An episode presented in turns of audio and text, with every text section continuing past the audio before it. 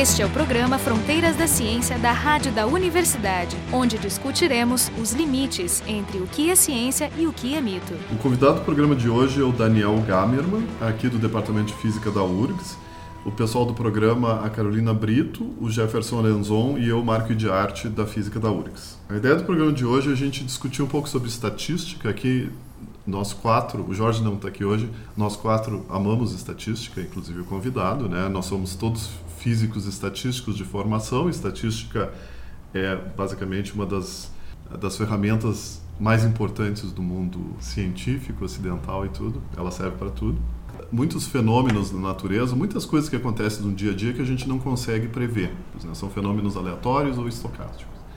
Mas o que é interessante é que, mesmo eles sendo imprevisíveis, se a gente junta muitos desses eventos, a gente consegue tirar padrões, a gente consegue tirar leis. Então, a estatística ela traz essas informações interessantes para nós e esse vai ser o, o, tema do programa de hoje, sobre esse padrão que aparece no uso de números e as possíveis implicações práticas disso. É, uma das grandes dificuldades que, que a gente tem, né, humanos, é lidar exatamente com a aleatoriedade. A gente tem uma predisposição para enxergar padrões onde não existe nada, o que certamente é uma, uma vantagem evolutiva, né? É melhor enxergar um predador quando não tem nenhum do que o contrário. Né? Isso nos faz então enxergar rostos e, e monstros assustadores em tudo que é lugar, né? E ao mesmo tempo isso nos gera dificuldades quando a gente quer produzir uma série ou um padrão aleatório. Por exemplo, se se eu pedir para vocês me gerem uma sequência de 200 caras e coroas, provavelmente eu vou identificar que ela é montada. Que ela é artificial. Que ela é artificial. Isso é bem claro, por exemplo, se tu diz para uma pessoa, diz uma sequência de palavras. Isso. É impossível a pessoa começar a pegar palavras aleatórias do dicionário, não tem como ela. É mais do que isso, existem padrões que a gente evita porque não nos parecem aleatórios. Então, por exemplo, nessa sequência de 200 jogadas da moeda, é muito difícil, a menos que alguém já saiba eh, de antemão, que existe uma probabilidade muito alta, se eu jogar de verdade, de aparecer uma sequência de 5 ou 6 caras ou 5 ou 6 coroas. Consecutivas. Consecutivas. Mas se eu for inventar, isso não me parece aleatório. Então eu evito isso. Então, na verdade, tu, tu, tu causa umas oscilações, às Eu vezes. causo, eu, ao tentar criar aleatoriedade, eu causo mais regularidade. Ah, sim. E isso pode ser facilmente ah, que, ah, claro, identificado. porque tu tem um tipo de censura, né? Tu vai Claro. censurando possibilidades. Na verdade, a nossa intuição nos engana É. com respeito à probabilidade É. estatística. Exatamente. E essa criação de regularidade que a gente acaba inconscientemente fazendo, ela pode ser explorada. Então, por exemplo, se tem um batedor de pênalti, o goleiro, se ele estuda o padrão desse batedor, ele pode ter uma chance maior de acertar o canto do que se o batedor realmente usar um evento aleatório. Por exemplo, tem gente que usa, ele olha o relógio do estádio e se, se o segundo for par ou ímpar, ele escolhe o canto. Tem gente que faz isso. Os tenistas profissionais, eles fazem isso. Ao tentar sacar num canto ou no outro, tenta ser aleatório, mas tu não consegue e tu pode ser explorado. Então o cara sabe, bom, toda vez que ele faz uma sequência de dois esquerdos, a próxima chance de ser direito Aham. é maior. Então, Então, o tenista mesmo já cria, já, já pega um objeto exter- externo a ele para gerar tu- aleatoriedade. Exatamente. Se tu não usar isso, tu pode ser explorado, né? Explorar no sentido que o, que o oponente pode prever o que tu vai fazer. Vai fazer, né? Então, por exemplo, se vocês forem participar de um campeonato mundial de paro ímpar ou de pedra papel tesoura, a- a- serve a mesma coisa. O Shannon, inclusive, inventou uma máquina que é basicamente um paro ímpar. Não é o Sheldon, é o O Shannon. Shannon, o Claude Shannon, né? Um dos, um dos padres, um dos, Não, é que um ele dos- falou tão rápido que talvez o ouvinte pense que é o Sheldon. Eu tinha entendido também, Sheldon. Não, não, o Claude, o Claude Shannon é um dos pais da, da, da é. E essa máquina dele fazia exatamente isso, tentava tirar o padrão que a pessoa estava fazendo, né? isso na década de 50 lá, e ela ganhava sempre. Porque a melhor estratégia... Era o Deep Blue do Paro Ímpar. É o Deep Blue do Paro Ímpar, exatamente. Tá, então o que, o que a gente vai falar hoje é uma outra dessas propriedades não intuitivas dos números, né, das, das distribuições dos números. Mas é do uso dos números. De- Pelo- pelos seres humanos. Não, né? na Não, natureza. não, na natureza. Na natureza É, também? sim. É. Ah, Existem tanto, a gente vai discutir depois, existem distribuições tanto humanas quanto naturais. eu achei que era que, só. Eu é, achei que era parecido com uma le- lei de Zipf, assim. Pô, vamos, Ela é um vamos, caso vamos particular, cada dizer, lei, é, daí a tá. gente depois... Então, só essa, Zip também aparece em coisas naturais. Não, sim, mas aí não é lei de Zipf. Então essa a, a lei de Benford leva o nome dele, né, mas ele foi talvez o segundo a, a, a anotar. Mas a, é interessante que tanto o Benford quanto o Newcomb que foram os dois que Newcomb foi o primeiro. foi o primeiro, né? em Que escreveu um artigo sobre isso, pelo menos. É, os dois primeiros artigos é o do Newcomb, de 1881, 81. e depois o Benford, uns 50, 50 anos depois. Mas é interessante que os dois mencionam o mesmo fenômeno que provavelmente levou eles a descobrir, que é, na época não tinha calculadora e se usava tabelas de logaritmos. E os dois notaram, até o Newcomb menciona isso no artigo, que as primeiras páginas da tabela elas eram mais, mais desgastadas do que as outras, que é onde aparecem os números com menores dígitos. Você tinha uma vantagem, então, em tu usar regra de, régua de cálculo e tabela de logaritmo Claro, e essas não, não, coisas? não é que tinha uma vantagem, é só conseguia fazer cálculos rapidamente. Não, sim, usando... quer dizer que tem uma vantagem na não tecnologia. tá dizendo Descobri que esse padrão. Então, o que aparecia nos livros, nas tabelas de logaritmos, eram essas páginas iniciais que continham os números cujo primeiro dígito era menor. O que, que isso tem a ver com a distribuição de Benford? Né? Ou, ou seja, o que é a distribuição de Benford? Bem, a distribuição de Benford é o, tu pega um conjunto muito grande de números e tu presta atenção no primeiro dígito significante do número. Ou seja, ele começa com 1, 2, 3 e se é 0,043, o primeiro dígito significante seria o 4. Ou seja, o zero não conta. É. Ou seja, ele até tu lê o artigo que ele diz todos os números eu vou escrever como 10 numa potência. Essa potência tem um número inteiro mais uma parte fracionária. Essa parte chama de- fracionária é a mantiça do número. E o que ele notou é isso. As primeiras páginas estavam mais gastas, significa que quando as pessoas estavam buscando o número, estavam buscando 1, 10, 100 ou 1000, porque O são... 0.001. É. A intuição diria que tinha que ser uniforme, né? ou seja, todos os números tinham que ser igualmente usados. Mas então significa dizer que os números mais baixos são mais prováveis? Não mais baixos. Não tem a ver com mais baixo. Pois é, mas se Pode o ser um primeiro- milhão, um Não é bilhão. o número, não, não importa Ah, o sim, tamanho é o do primeiro- número, é o único primeiro dígito, É então. o primeiro dígito.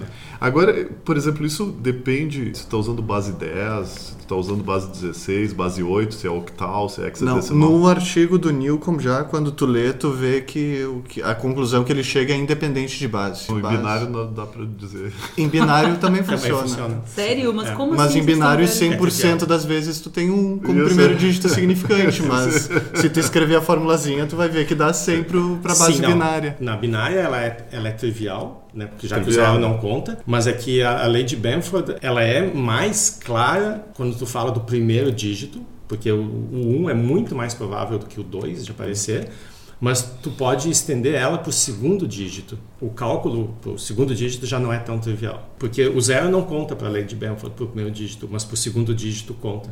Ah, sim. Então, mesmo na, na binária, tu tem que saber qual é a frequência do zero e qual é a frequência E do um. sobre o segundo dígito, outro resultado nada intuitivo é que o segundo dígito não é independente do primeiro. Tu calcular a probabilidade do segundo dígito ser 2, só ser 2, mas tu calcular ser 2 sabendo que o primeiro é 1, um, ou sabendo que o primeiro é 2, dá uma probabilidade diferente. Deixa eu fazer uma pergunta assim para entender essa lei. Por exemplo, se eu fosse calcular a distribuição de tamanho de montanhas num país, foi um exemplo que eu li em alguns lugares. Significa dizer que eu vai ter mais montanhas com, com tamanho 101, 1.240 metros, É, mas- 1.150 metros, 10 mil, tananã, Se tu tiver lugar... suficiente estatística, ao redor de 30% das vezes, o primeiro dígito vai ser o 1. Então quer dizer que vai ter raramente, digamos, uma montanha com tamanho 240, Não, não 330. vai raramente, vai ter menos É uma distribuição decrescente no dígito. Tá, então, o primeiro, o mais provável é, é ela começar com 1. 30% é 1 e o, e o o 9 eu acho que é ao redor de 5%, se eu me É, lembro bem. quase 5%. Ou seja, se tu for pensar o dígito 1 aparece três vezes, Três mais, vezes mais do que, que nossa intuição intuição talvez dissesse. Tá, mas é interessante que a distribuição falha se tu for, ao invés de montanhas, tu for usar o tamanho de pessoas. Ah, sim. Porque a maior parte das pessoas tem um metro e alguma coisa. Então o 1 vai aparecer muito mais do que Claro. 30%. É que tu tem que ter ó, várias ordens de grandeza. Né? É, então a- essa é a próxima pergunta. Quando vale a lei de Benford? O que, que é. a distribuição precisa ter para satisfazer? Porque a gente sabe que nem todas as distribuições satisfazem.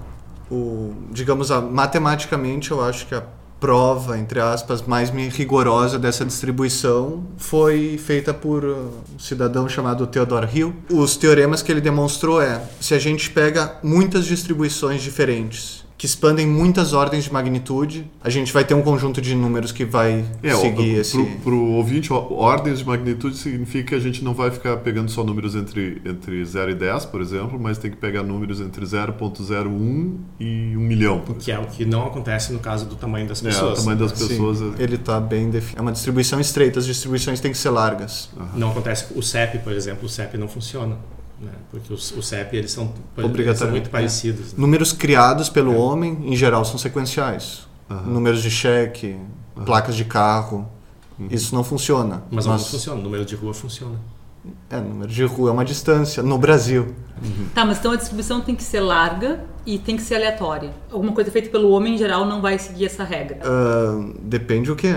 Muitas coisas criadas pelo homem seguem. Seguem, né? é, Então, muitas coisas seguem. Mas, conta assim, do cartão de crédito. Não, mas Isso é bom, são meus gastos. Os preços são feitos pelo- Preços são- Se tu olhar uma página de jornal e pegar todos os números que aparecem nessa página de jornal, segue a lei de Benford. É, no artigo de Benford, uma das coisas que ele faz, ele pega uma revista e todos os números que estão nessa revista. Mas esse é um caso que tu tem números que vêm de muitas distribuições Claro. diferentes. Outros casos que eu ainda não comentei, tu fazer multiplicações de números. Ou seja, tu tem ah, um preço vezes um número de vezes que tu comprou uma coisa. E muitos produtos diferentes, muitos... Ou seja, outra coisa que segue a lei de Benford é se tu olhar a variação do preço de ações, pegar números e começar a dividir. Pego dois números aleatórios e divido um pelo outro. Outros dois números aleatórios divido um pelo outro. Isso tende a seguir isso já no artigo de 1881, disso que o Newcomb parte no argumento dele para tentar explicar essa lei. O que ele diz é tudo que a gente mede, na verdade, é uma proporção, é uma divisão. Gente- Eu estou medindo a altura da montanha com relação à minha unidade padrão. E todo o argumento que ele faz é baseado nisso. Eu começo a dividir números. O que o Benford argumenta é que o que vai ter a distribuição uniforme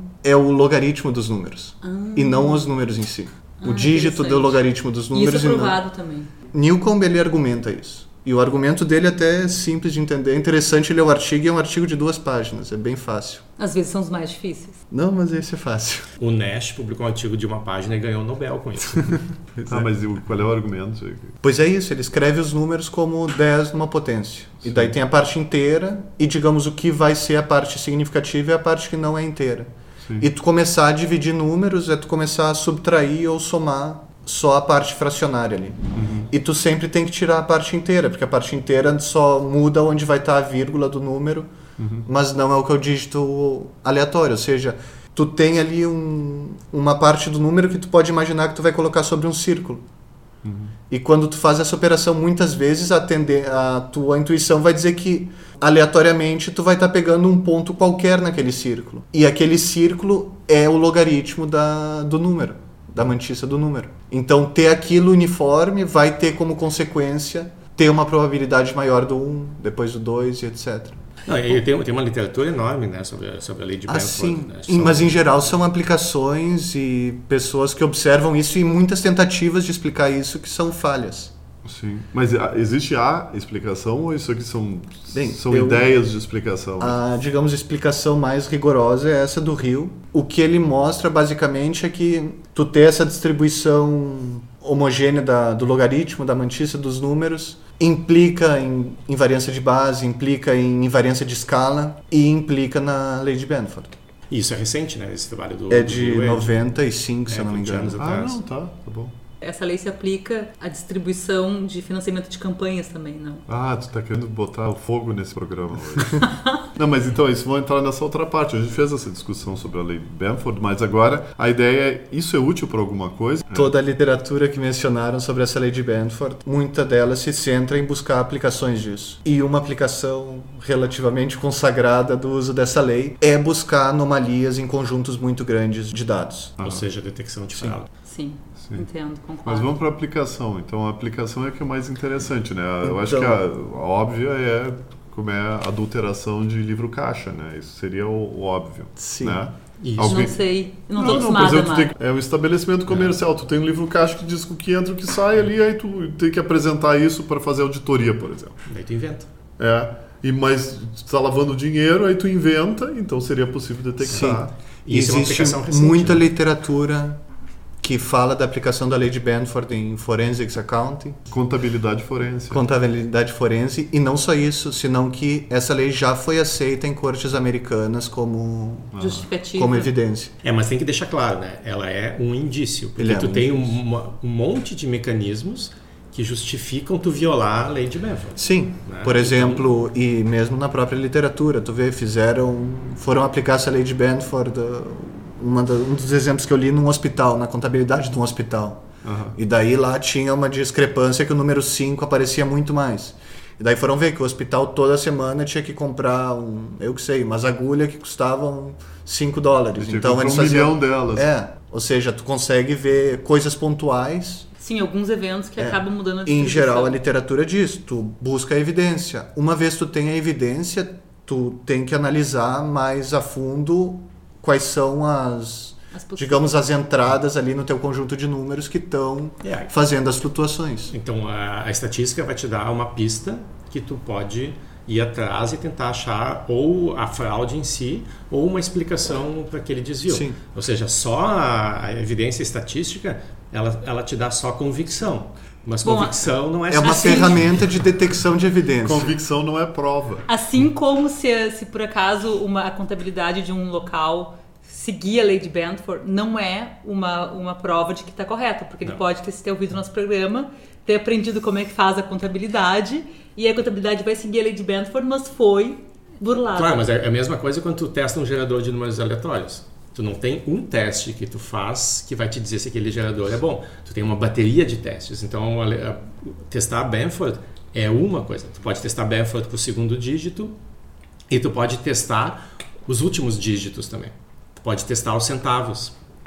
Porque quando tu inventa números, aí aparecem todos os teus preconceitos de inventar números aleatórios. A gente evita os- repetir os números. Então, se tu vai inventar centavos, tu não vai usar 00, 11, 22, porque não te parece aleatório. Então, é esses centavos que deveriam ter a chance de aparecer 1 sobre 100, eles vão aparecer muito menos do que 1 sobre 100. É, talvez usar isso para provar alguma coisa no fim envolva um pouco de psicologia também. né? Claro, claro. Né? São, a menos que tu está olhando a sequência de números inventados por macacos, daí é outra psicologia. Vamos falar da, da coisa realmente quente aqui. Daniel submeteu no Archives ah, há pouco tempo um, um trabalho sobre detecção de fraude. Eu e meu aluno, Felipe Antunes de Leite, o que a gente fez foi usar essa lei de Benford para analisar doações de campanhas eleitorais no Brasil. A gente se centrou na última eleição para presidente de 2014. São dados completamente públicos. São dados públicos, inclusive no apêndice do artigo a gente explica exatamente como qualquer um pode obter esses dados do TSE, do Tribunal Superior Eleitoral. Por que, que vocês escolheram a eleição para presidente? Porque eu imagino que se tu escolhesse senador ou deputado federal, ou mesmo estadual, tu, Que- um número de dados muito maior. Desculpa, eu não quis dizer que foi só de presidente, foi as eleições de 2014. Ah, tá. se definiu o presidente, se definiu também os, os deputados e etc. O que, que a gente fez? A gente pegou todos os dados do TSE, não só da financia do financiamento, a gente pegou também de resultados aqui no Rio Grande do Sul. E a gente fez duas análises. Uma é uma regressão logística. A gente determina qual é a probabilidade de um candidato ser eleito ou não, dependendo de quanto dinheiro ele ganhou. Do dinheiro pra- declarado que ele ganhou. do dinheiro declarado que ele ganhou para o seu financiamento de campanha. E bem, a gente faz esse ajuste logístico, pode calcular essa probabilidade, então. E não só a gente faz o ajuste, senão a gente calcula os estatísticos que nos dizem o quão bom é esse ajuste. E o ajuste é surpreendentemente bom, os parâmetros são estatisticamente significativos, o que significa que dinheiro é um excelente preditor do resultado da. É, isso é uma coisa conhecida, que a, a- É uma coisa conhecida, mas É, é, uma coisa a- tristíssima, porque que isso gasto de destrói a democracia. É, o gasto de campanha é o preditor principal Sim. da Ou eleição. seja, quem mais ganha vai ser mais provavelmente eleito. Não, mas isso deve ser tanto conhecimento, até da. Deve ser um conhecimento empírico há muito tempo feito, tanto que gerou essa, essa distorção, não só no Brasil, mas em todos os lugares, dos caixadores e da. Sim. Né? Tá, mas é uma coisa é ser intuitivo de que existe essa correlação. O que não é trivial é de quão forte é essa correlação. Então, se tu olhar o, o quão bom esse preditor é no Brasil, essa é a pergunta, né? Quanto melhor tu pode usar essa correlação para prever É, a eleição aqui do que num outro lugar? Eu desconheço uma análise estatística como que a gente fez aqui no Brasil, Aham. sobre dados do Brasil, digamos. Porque tu pode dizer, ah, isso, isso, o, o, dinheiro investido numa campanha me dá uma probabilidade de 40% de adivinhar. Ou se tu olha no Brasil, ela provavelmente é 100%. Né? Então isso ah, não vai ser é, é muito forte o resultado. Sim, eu acho que os parâmetros que eu calculei me dizem que é muito forte o resultado. Ou seja, a gente não precisaria nem ter essa etapa boba intermediária é. da eleição, bastava olhar quanto cada um arrecadou e o...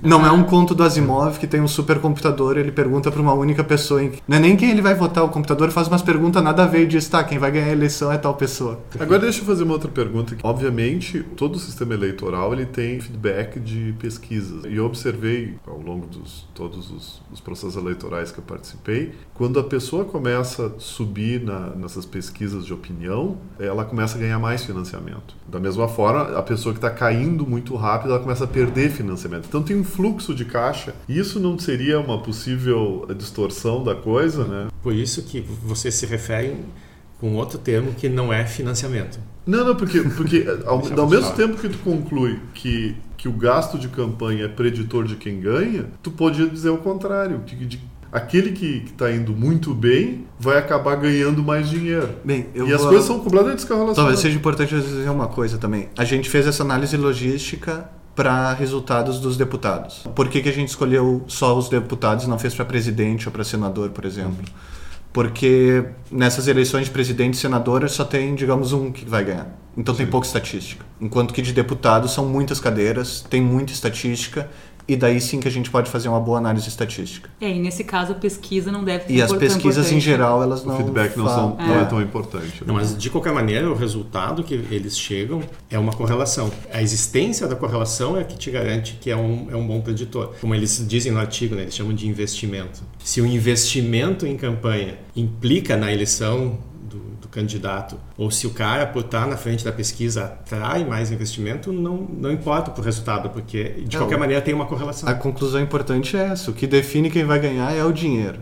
A gente já tem uma ideia bem deturpada. Mas, a gente acha que democracia é onde todo mundo vota. Não é isso. Todo mundo votar é um meio. O objetivo da democracia é que quem seja eleito nos represente. E, tem... e o que a gente está vendo é que não. Quem é eleito não é que nos representa. Quem é eleito é quem mais ganha dinheiro. Ou seja, quem é eleito representa o dinheiro. Claro. Até no e, artigo e... A, gente define, a gente define o termo crimatocracia, que é da palavra grega crimata, que significa dinheiro. O tem... que a gente, a gente é governado por dinheiro e não por representatividade. E a distribuição de dinheiro na sociedade é uma distribuição muito pouco uniforme significando que é um grupo muito pequeno de pessoas é que está decidindo. Quer dizer então que a gente vive entre uma climatocracia e uma crimetocracia? essas são essas nossas opções. É, é uma coincidência essa palavra ser parecida, né? É.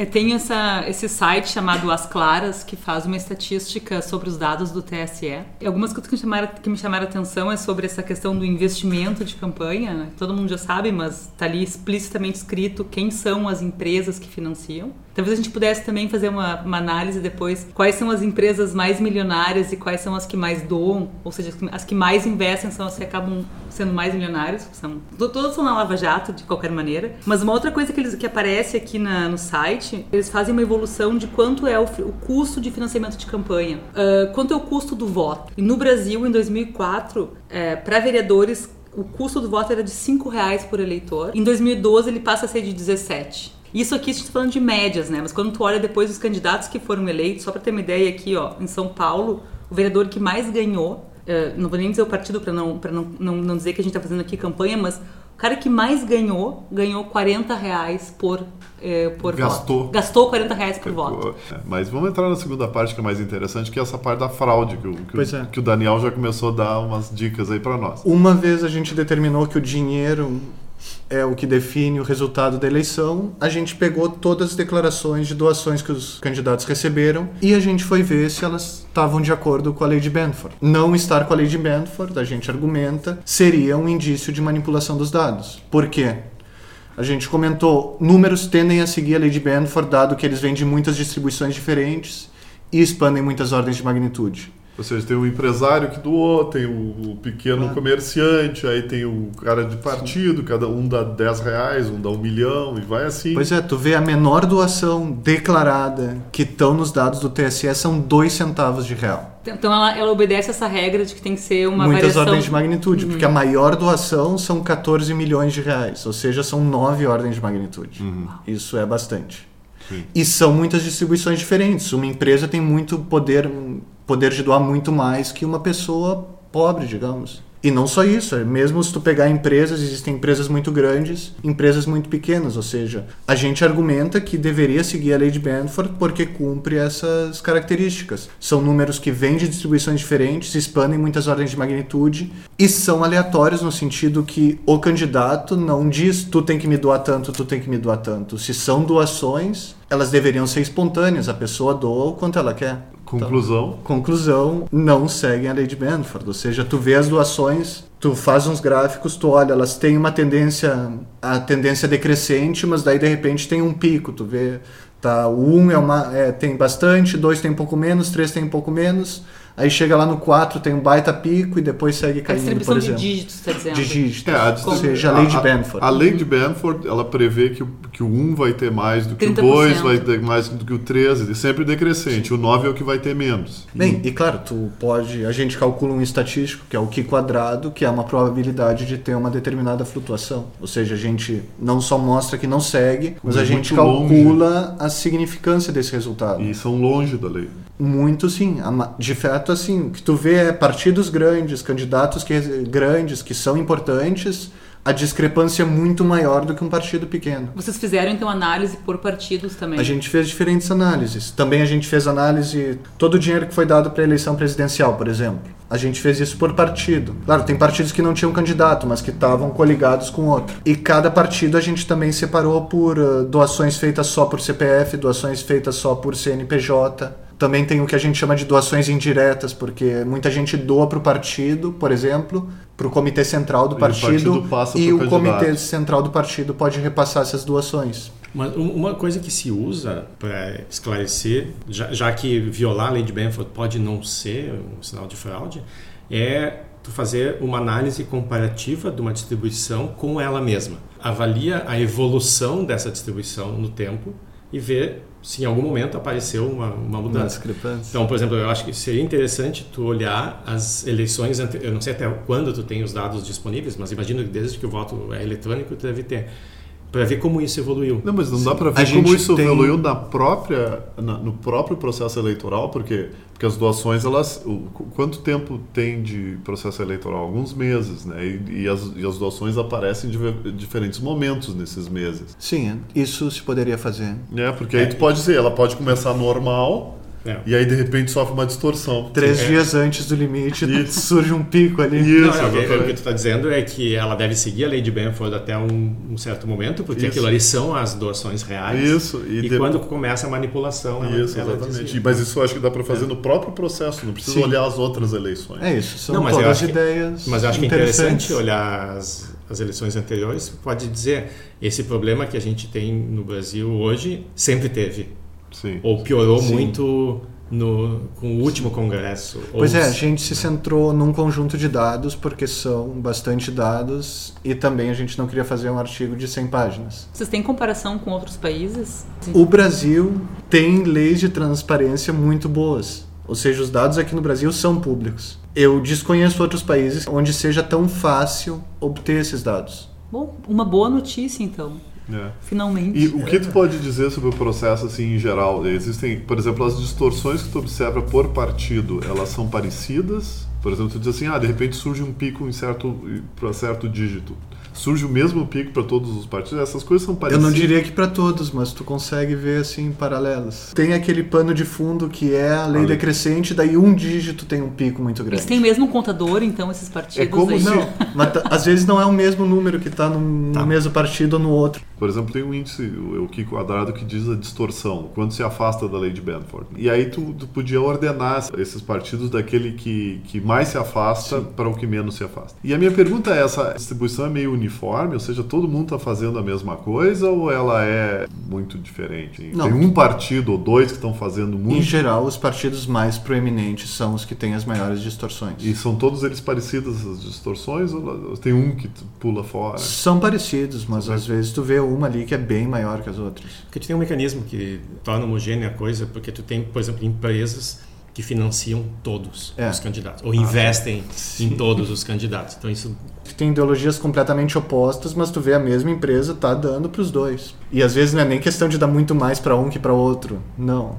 dá bem parecido. É mesmo porque se a empresa está interessada, essa é a minha interpretação, se a empresa está interessada em algum tipo de, de, de Benefício. benefício futuro, ela tem que mostrar né, para o sistema que ela é isenta. Hoje a gente conversou com Daniel Gamerman, aqui do, do Departamento de Física da URGS. O assunto foi a lei de Benford e o uso de- dessa lei para detectar distorções em vários tipos de coisas, mas a gente se fo- focou no, no problema eleitoral. aqui. E o pessoal do programa, a Carolina Brito, o Jefferson Arenzon e eu, Marco Idiarte, da Física da URGS. O programa Fronteiras da Ciência é um projeto do Instituto de Física da URGS.